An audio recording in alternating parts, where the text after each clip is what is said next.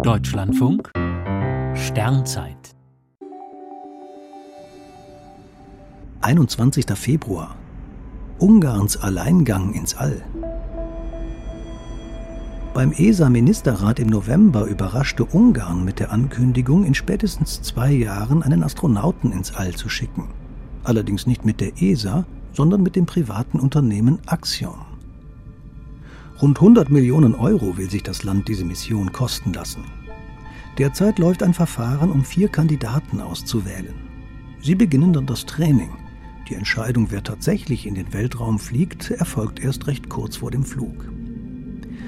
Ungarn möchte die Dienste des Unternehmens Axiom nutzen, das schon mehrfach Raumflüge mit Dragon-Kapseln von SpaceX durchgeführt hat.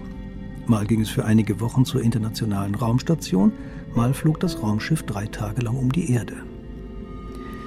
Während des geplanten vierwöchigen Aufenthalts in der Umlaufbahn stehen mehr als ein Dutzend wissenschaftlicher Experimente auf dem Programm.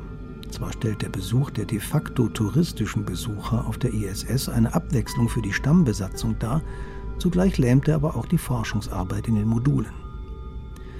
Dass Ungarn diesen Weg außerhalb der ESA einschlägt, ist für viele enttäuschend. Generaldirektor Josef Aschbacher betonte, ihm wäre lieber, wenn Ungarn einen Raumflug im Rahmen der ESA anstrebe. Doch für den Sonderweg gibt es einen guten Grund. Im ESA-Rahmen wäre so ein Flug frühestens in 15 Jahren möglich. Denn zum Raumfahrtkorps der ESA gehört derzeit niemand aus Ungarn.